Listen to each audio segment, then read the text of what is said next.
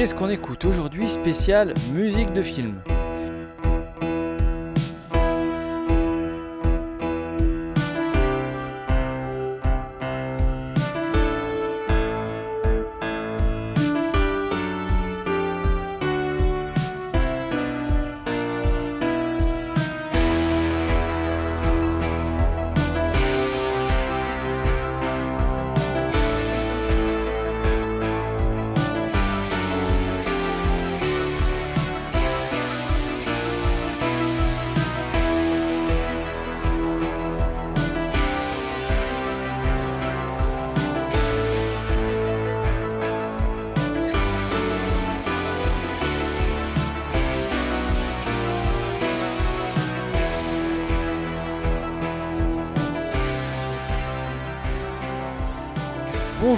À tous et bienvenue dans cette troisième émission musicale proposée par la médiathèque de Chaponneau pour Radio Module.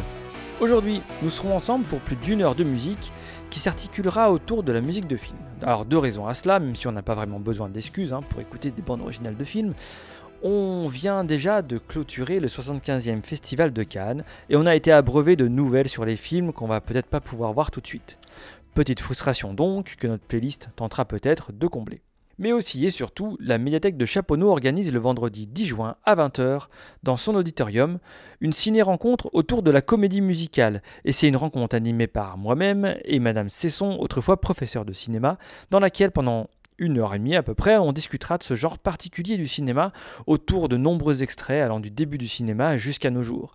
Réservez donc cette date dans vos agendas pour le vendredi 10 juin à la médiathèque de Chaponneau. Ce sera une excellente soirée, assurément. Pour ce qui nous occupe aujourd'hui, je vous propose un voyage dans quelques bandes originales du cinéma.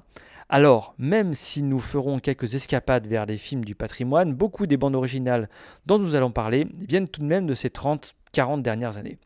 Alors c'est une sélection euh, tout à fait subjective hein, que je vous propose là. J'espère vous faire découvrir ou redécouvrir quelques euh, sons euh, qui sont issus des films que vous avez peut-être pu entendre. En introduction de l'émission, on a pu entendre un des plus fameux réalisateurs du cinéma qui est, et on n'en a pas beaucoup comme ça, compositeur aussi de la plupart de ses bandes originales de films. Je parle bien sûr de John Carpenter, réalisateur qui n'a probablement pas vraiment euh, reçu les éloges et le succès mérités pendant sa carrière. Sa carrière d'ailleurs démarre à la fin des années 70. Et dès le départ, John Carpenter composera lui-même ses musiques de films, et notamment grâce à un talent certain pour des musiques euh, électroniques un peu minimalistes, composées souvent de routines assez entêtantes mais d'une efficacité folle.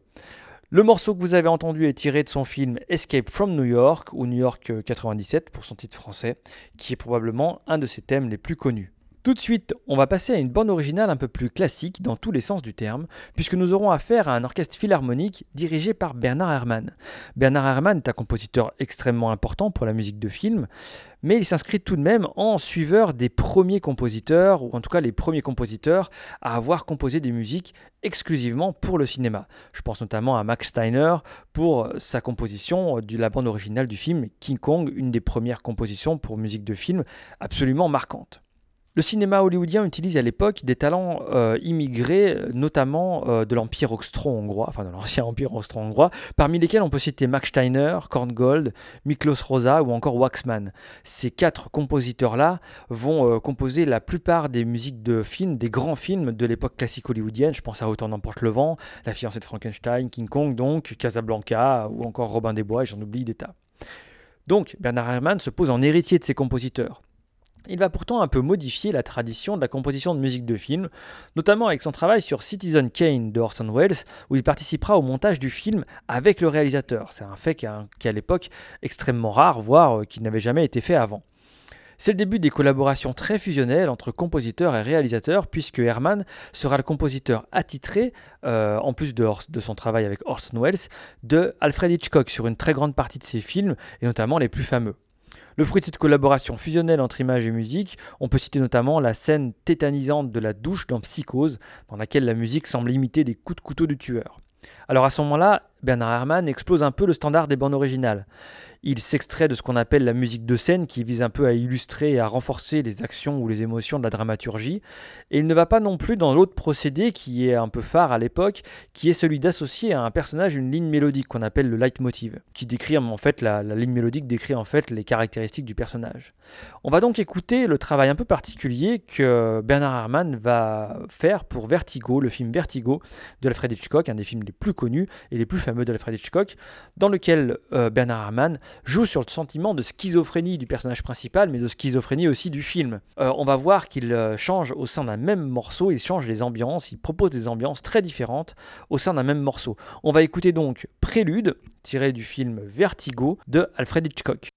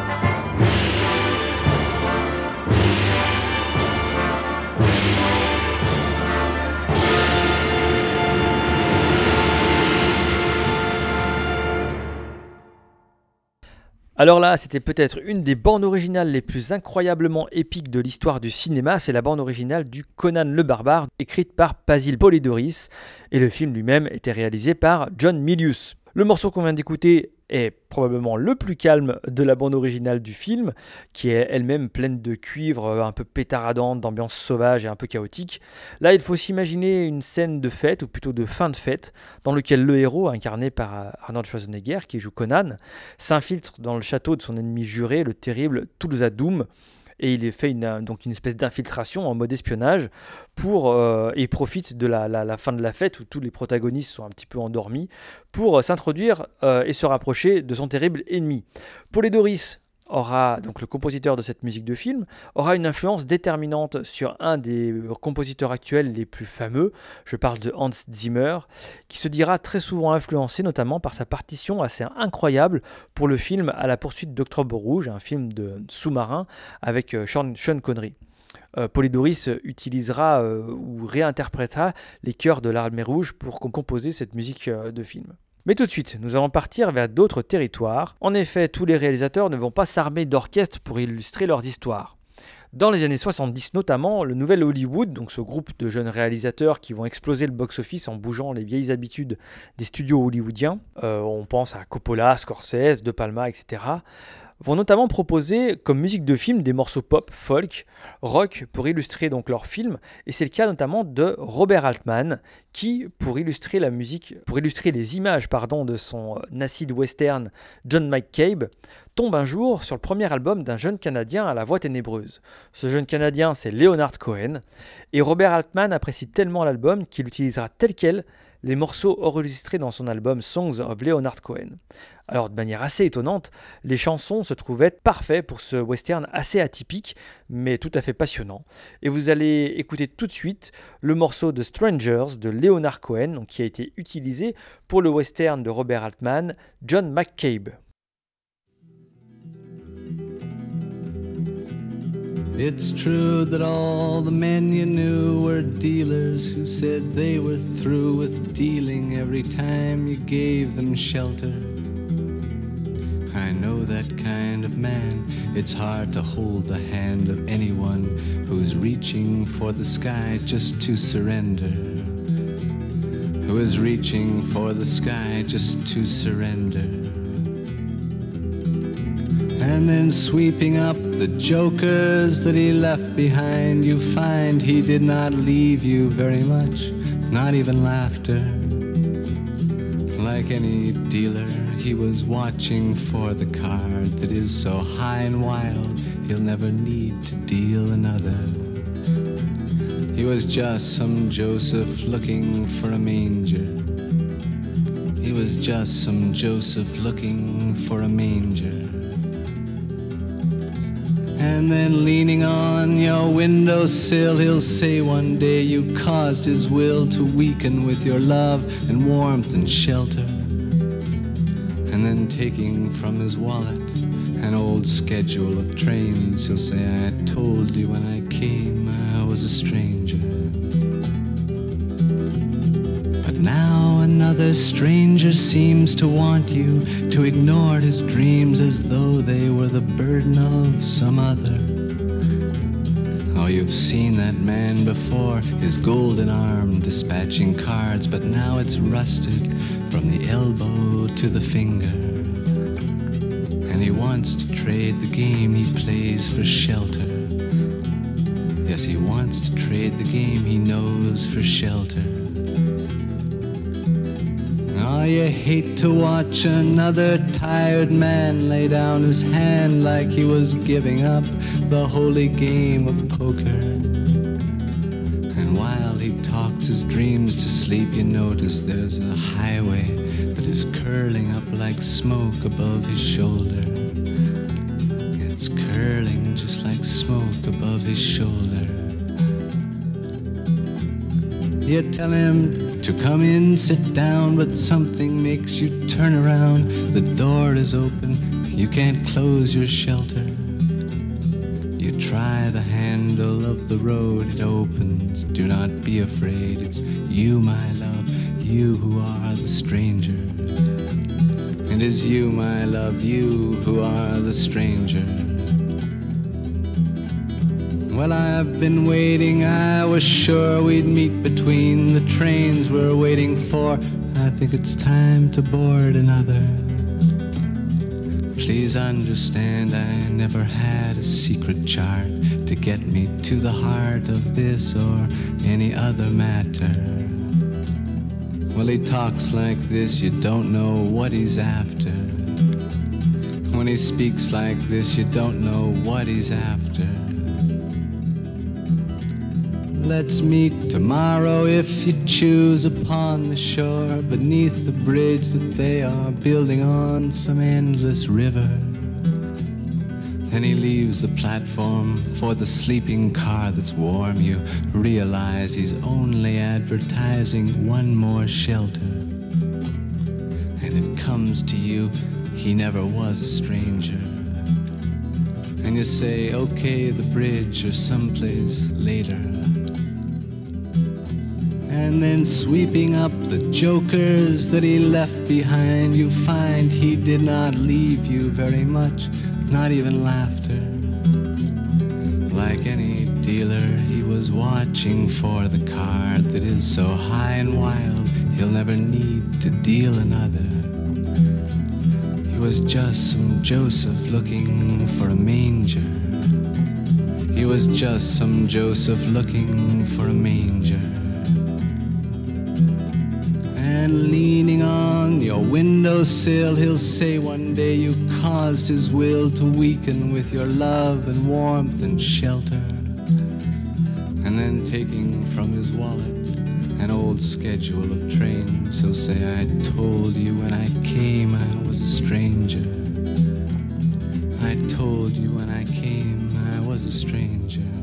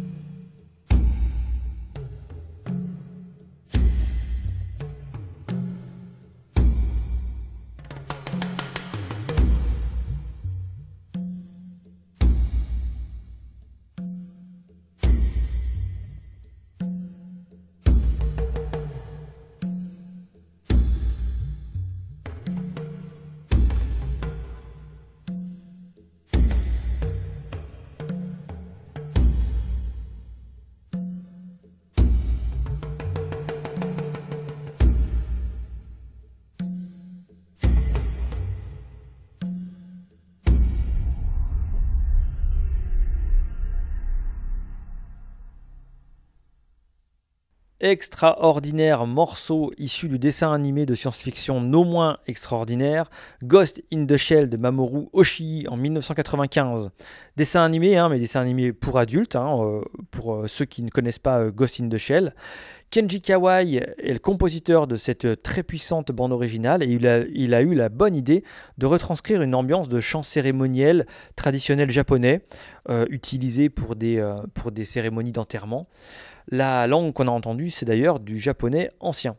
Ce morceau d'ouverture sera si marquant que lorsqu'Hollywood produira un remake au milieu des années 2000 avec Scarlett Johansson, le morceau sera repris quasiment à l'identique. En fait, on ne peut pas euh, dissocier tout à fait le film euh, Ghost in the Shell de sa musique, comme ça arrive quand euh, les musiques et images fonctionnent hyper bien. Tout de suite, on va passer à un autre couple fameux du cinéma avec Tim Burton. Tim Burton, donc réalisateur euh, qui a connu un succès immense au milieu des années 90, il s'est assez rapidement euh, associé avec le compositeur Danny Elfman. Alors Danny Elfman, c'est un musicien qui vient de la musique rock, pop, pop et rock en fait, et c'est assez rare pour le préciser. D'ailleurs, ça lui sera reproché. Enfin, les, compositeurs un peu classiques qui ont poursuivi un, cursus classique lui reprocheront souvent sa simplicité euh, de, ses compositions. Alors c'est un reproche qu'on peut trouver un petit peu injuste, hein, euh, tant les, les, les musiques qui seront proposées par Danny Elfman seront d'une efficacité époustouflante, notamment sur les images donc, des, euh, des, films de Tim Burton. De toute façon, la musique de Danny Elfman va devenir un espèce de leitmotiv ou de, maître étalon euh, de plein de musiques de films qui seront utilisées après, et notamment pour euh, des musiques issues de, de films fantastiques, contes, surnaturels, fantasy. et on va le voir, on va plutôt l'écouter avec l'extrait que j'ai choisi tiré du film Édouard Romain d'Argent. Vous allez l'entendre, ce type de sonorité a été si copié, si réutilisé, ou en tout cas a tellement influencé euh, les musiques euh, de ce type de film que souvent on pense que c'est Danny Elfman qui en a composé euh, la musique alors que c'est pas du tout le cas. On s'écoute tout de suite donc l'ouverture de Édouard Romain d'Argent, le film de Tim Burton, composé par Danny Elfman.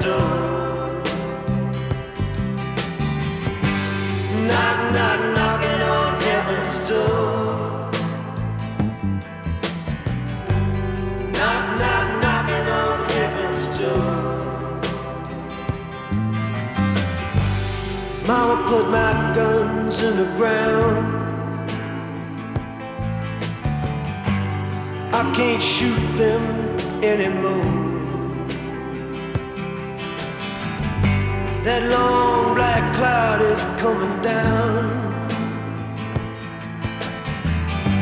I feel I'm knocking on heaven's door. Knock, knock, knocking on heaven's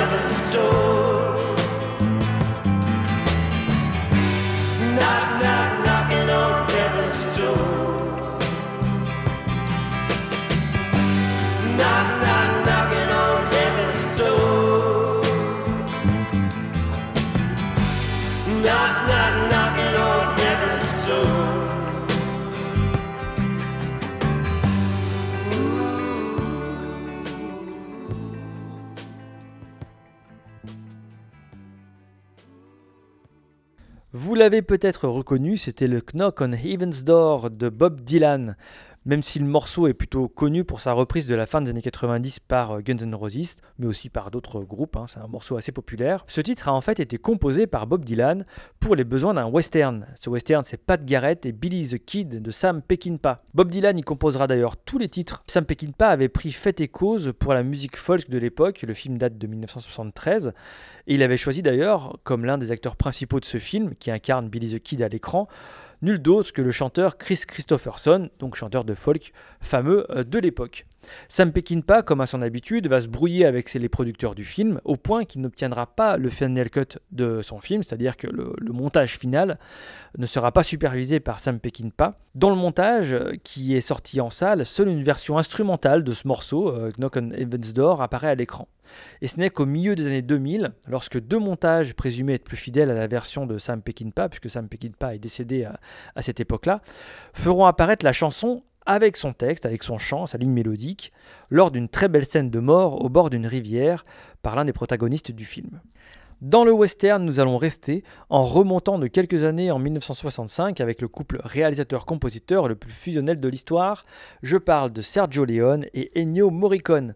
L'extrait que j'ai choisi est directement tiré du film et pour quelques dollars de plus. Ça veut dire que vous allez entendre des dialogues, mais aussi des bruitages, euh, notamment parce que la bande originale n'a jamais été euh, entièrement tirée sur CD, mais aussi parce que le bruitage et les dialogues font presque partie de la musique du film de, Morricone, tellement la fusion entre le réalisateur et le compositeur était euh, intense. Pour leur deuxième collaboration donc, voyant qu'il se produit une alchimie assez unique entre les images que Sergio Leone tourne et la musique que Morricone compose, euh, Leone va vouloir jouer un petit peu sur les conventions.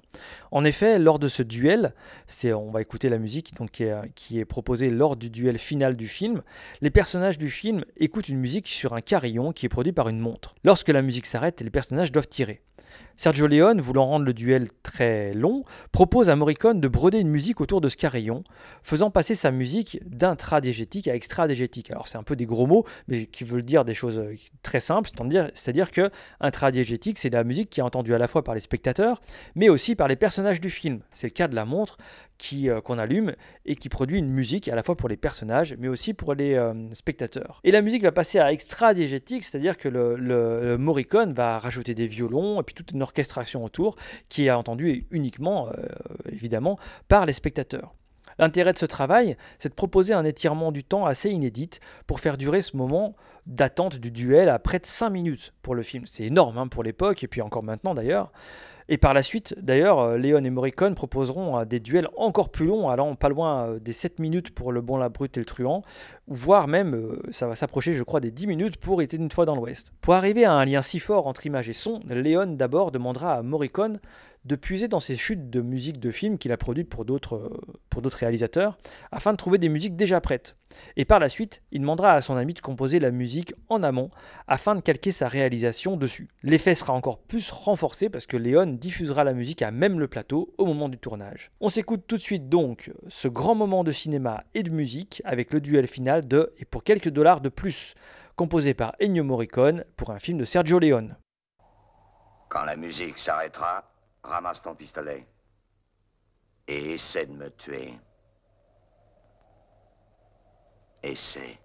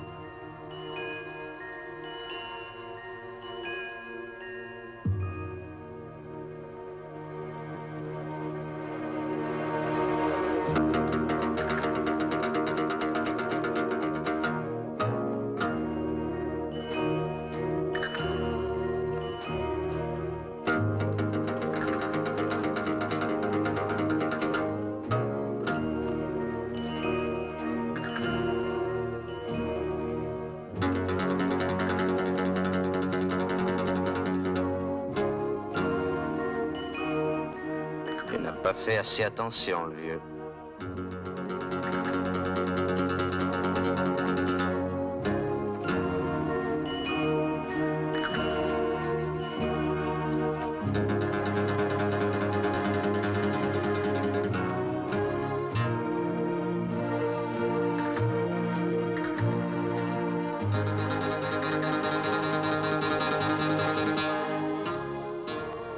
Avec celui-ci.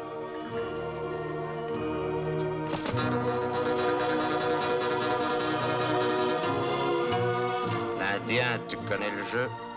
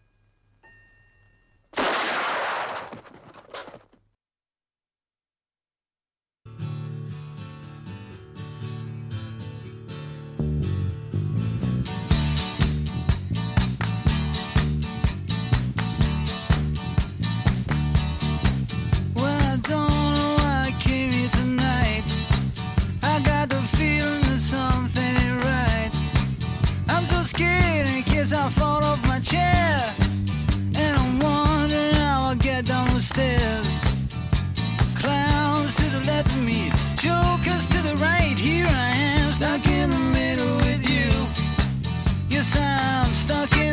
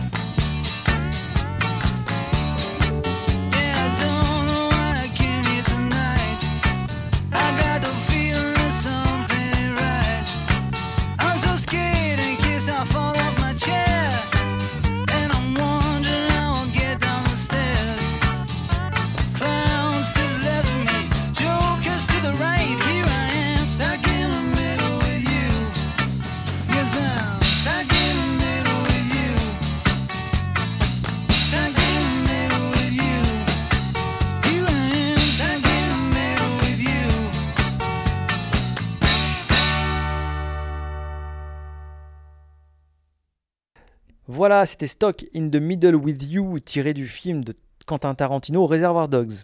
Alors, il y a un lien hein, entre Tarantino et Morricone, bien sûr. Le réalisateur s'est amusé à puiser dans les quelques 300 musiques de films produites par le, maestro pour illustrer ses films, mais il a surtout offert à Morricone son seul Oscar pour une musique euh, originale, celle de son western The Eightful Eight en 2015. Il l'a eu à plus de 80 ans quasiment. Hein.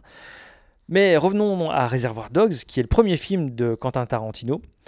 Il sort donc ce premier film, c'est un polar un peu étrange et presque expérimental en huis clos qui montre euh, en fait le film par sa conclusion, celle d'un braquage raté. Tarantino propose alors une musique uniquement tirée de morceaux de musique pop, rock, soul datant des années 60 voire 70. Ce procédé deviendra sa marque de fabrique, mais aucun par la suite ne produira l'effet de sidération que provoque l'arrivée de ce morceau Stuck in the Middle with You des Steeler Wheels et du déferlement de violence qu'il illustre un petit peu malgré lui. Tous ceux qui ont vu le film se souviennent, je pense, de cette séquence assez marquante. Retour dans les ambiances plus agréables avec un compositeur de premier plan, connu pour être aussi l'auteur de toutes les bandes originales du film de Miyazaki. Je parle donc de Joe Hisaishi. Le morceau qu'on va écouter tout de suite n'est pas tiré d'un film de Miyazaki. Euh, alors Joe Hisaishi a composé pour bien d'autres réalisateurs, hein, comme Miyazaki, notamment je pense à, Kitano, mais au milieu des années 2000, on lui propose un travail euh, particulier. Au milieu des années 2000, l'Occident découvre le travail de Hisaishi en même temps que celui de Miyazaki. La critique et les spectateurs évidemment sont soufflés par les deux talents, si bien qu'en 2004, la société française MK2 euh, propose à Joe Hisaishi de produire une partition du classique du cinéma muet, Le Mécano de la Générale. C'est un film de Buster Keaton qui est alors en pleine restauration dans les studios de MK2. Il est très difficile de connaître la musique qui était composée en fait hein, pendant ces films à l'époque. Donc euh, Joe Hisaishi va proposer une partition totalement libre et passablement géniale, vous allez l'entendre, où les accents euh, si on peut dire, vont se mêler aux pantomimes de Buster Keaton, ainsi qu'à la construction en aller-retour un peu particulière du film. Les deux fonctionnent si bien ensemble que le film n'est plus proposé qu'avec cette version, pourtant composée à près de 80 ans d'écart. Voici donc une musique qui illustre une scène où Buster Keaton tente de faire fonctionner un canon logé sur un train en marche. On s'écoute donc la musique de Joe Hisaishi pour le film Le mécano de la générale de Buster Keaton.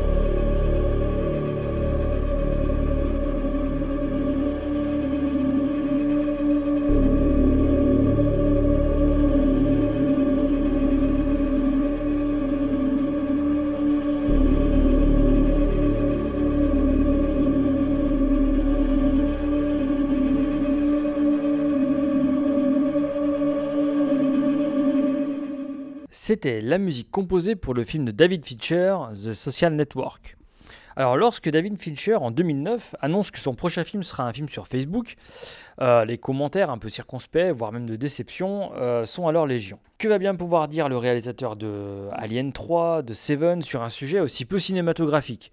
Au final, le film sera un succès et une nouvelle pierre à l'édifice de David Fincher, euh, notamment sur son talent à, scruter la société du moment. Pour illustrer son film, il va faire appel à Trent Reznor, chanteur et principal artisan du euh, groupe indus rock Nine Inch Nails. Il s'est allié ici à Atticus Ross et ces musiciens vont proposer une musique euh, électro sombre, mélancolique, entre paysages sonores, musique de film et chansons pop, qui fera un petit peu école dans la musique de film qu'on retrouvera euh, plutôt dans des films euh, indépendants ou presque des films d'auteur dans tout le courant des années 2000-2010.